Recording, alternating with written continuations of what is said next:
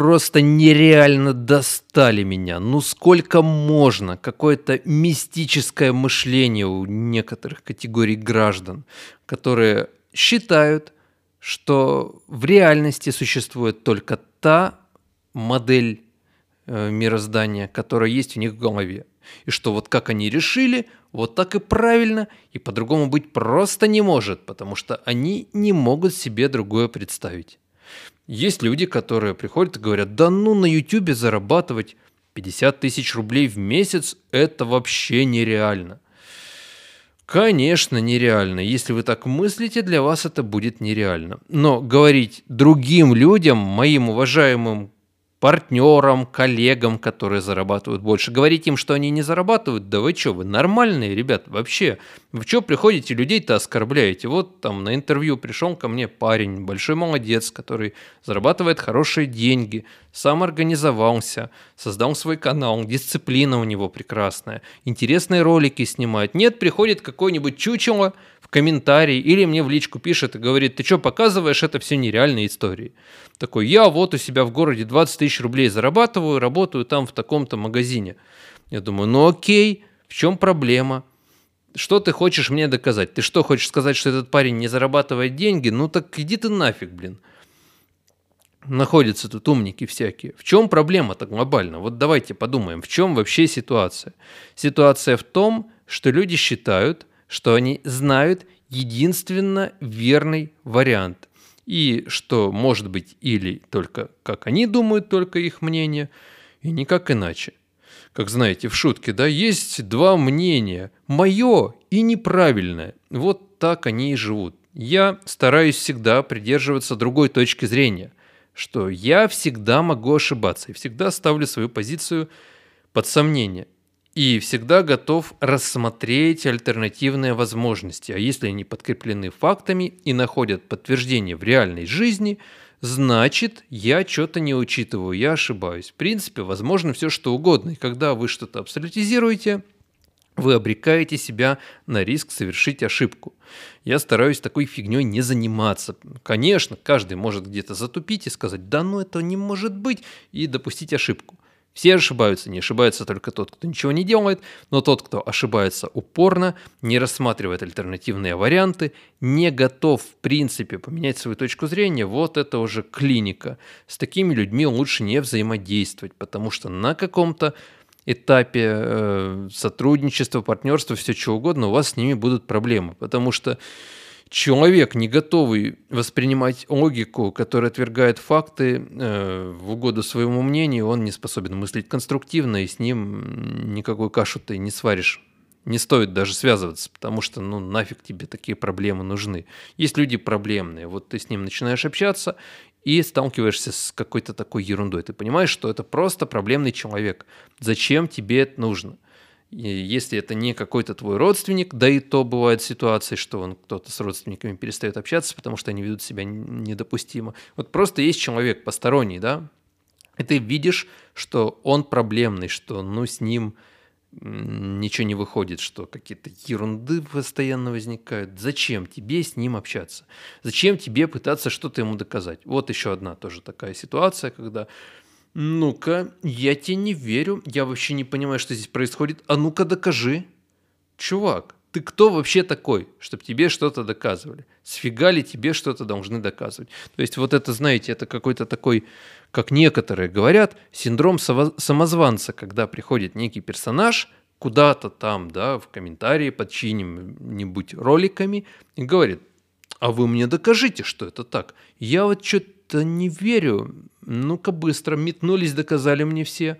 А то я тут не успокоюсь, пока мне не докажете. Ну окей, дружище, твое право, сколько угодно можешь хоть всему Ютубу пойти написать таких комментариев. Другое дело, что кто будет тратить в здравом уме на тебя свое время. Я думаю, что никто не будет тратить. В итоге ты такой, ах они суки, они там все врут. Они меня обманывают. Вот они мне не доказали в комментариях ничего. Значит, это все на любимого. И все с ними понятно. Теперь я всем об этом расскажу при случае. Также в комментариях, вероятно. Так что, дорогие друзья, вот такая ситуация бывает регулярно. Сделать с ней ничего, скорее всего, невозможно. Можно просто фильтровать свой круг общения. И, кстати, вот в чем плюс тоже работы на YouTube и, в принципе, любой работы, где вы самостоятельно распоряжаетесь своим временем, и своими задачами. Плюс состоит в том, что вы выбираете, с кем работать, а с кем нет, с кем общаться, с кем не общаться. Соответственно, если вы попадаете в токсичное общение, либо ваши партнеры, контрагенты демонстрируют неадекватное поведение, вы можете их отфильтровать. И это очень круто, потому что никто не вправе вас принуждать. В то же время, если вы ходите на работу, и у вас неадекватный шеф или коллега да, какой-то по работе, вам намного труднее. Потому что да, вы можете уйти с работы, но это не так просто, это сопряжено с поиском новой работы, вы будете страдать, терпеть и так далее. Здесь же нет. Ну, например, не знаю, ко мне приходит автор и обращается за консультацией, либо хочет э, получить контент-стратегию, либо ему нужна помощь в развитии YouTube-канала. В принципе, с первой же беседы становится более-менее понятно, насколько он адекватен и чего он хочет. Это могут быть порой какие-то неадекватные цели по каналу или просто довольно странное поведение. Я просто понимаю, что ну, мне с ним будет некомфортно работать. Я скажу, что уважаемый автор, мы с вами, скорее всего, не сможем сработаться, поэтому если вам нужны, если вам будут полезны вот мои опубликованные материалы, методички, вот бесплатная школа. Пожалуйста, изучайте, записывайтесь. Буду только рад, если вам поможет это создать успешный канал, и зачастую так и бывает, но вот лично с вами работать не готов. И, в принципе, никакой проблемы нет в этом всем. И такая возможность к самоорганизации – это восхитительно. Я думаю, что вы, скорее всего, тоже сталкивались с подобным странным поведением в комментариях или в личку вам писали. Кстати, расскажите об этом в комментах. Если вы не в Яндекс подкастах слушаете эту запись, то комменты у вас есть, и вы можете поделиться своей информацией. Ситуация какая, да, что часто приходит кто-то в ваш монастырь со своим уставом, пытается вам что-то доказать. Неважно, нужно вам это доказывать, не нужно, вот просто он убежден, поэтому он считает мой долг прийти и вот этому вот доказать, что он не прав. В принципе, знаете, позиция доказывать кому-либо, что он не прав, в большинстве случаев бесперспективна. Почему? Потому что если человек открыт и готов воспринимать информацию, вы просто спокойно ему скажете, вот здесь вот так, вот так, вот так, потому что, и приведете аргументы. Он примет это на вооружение и исправит ситуацию в будущем.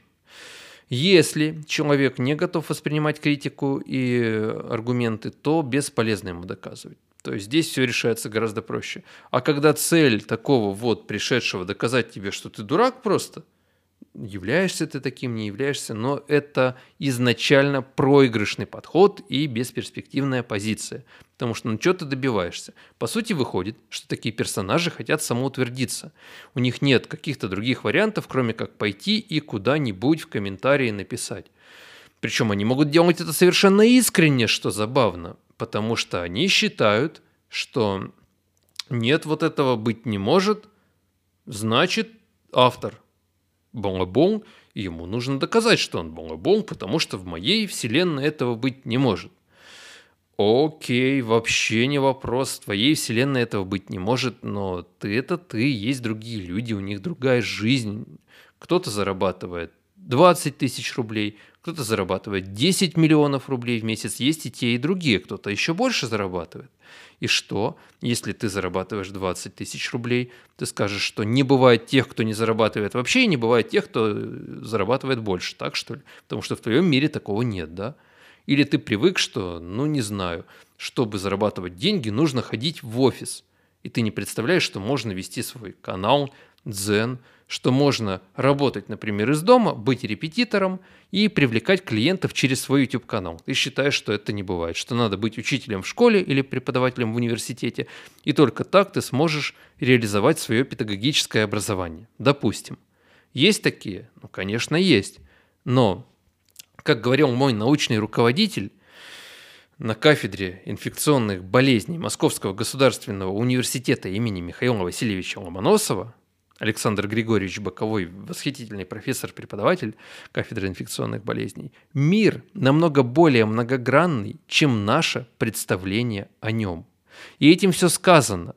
И вот этот восхитительный ученый, преподаватель, он понимает, что каждый может что-то не учитывать, каждый может ошибаться, и вся картина целиком намного полноценнее, чем то, что мы видим.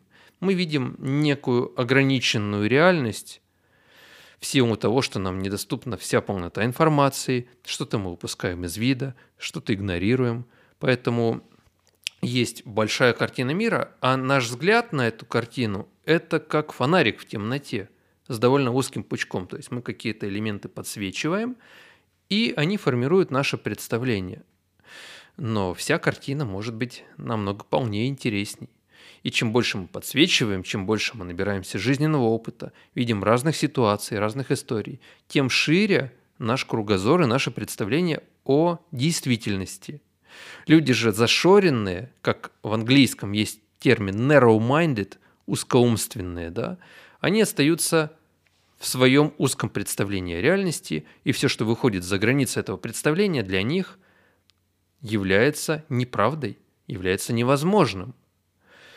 Но, конечно, очень наивно отбрасывать любую информацию только на основании того, что в представлении тебя, в твоем представлении, это невозможно.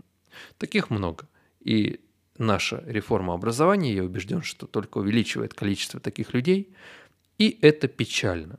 Не думал, что мы в этом ролике дойдем до фразы «и это печально». Сегодня созванивался с другом, который в Германии врачом работает. И мы тоже пришли к такой фразе, правда, мы обсуждали другую тему, но грустно и печально. Как это можно изменить? можем обсудить в комментариях, если вам это было интересно. А с вами я, Коно Дэн. Подпишитесь и до встречи в следующих выпусках. Пока-пока.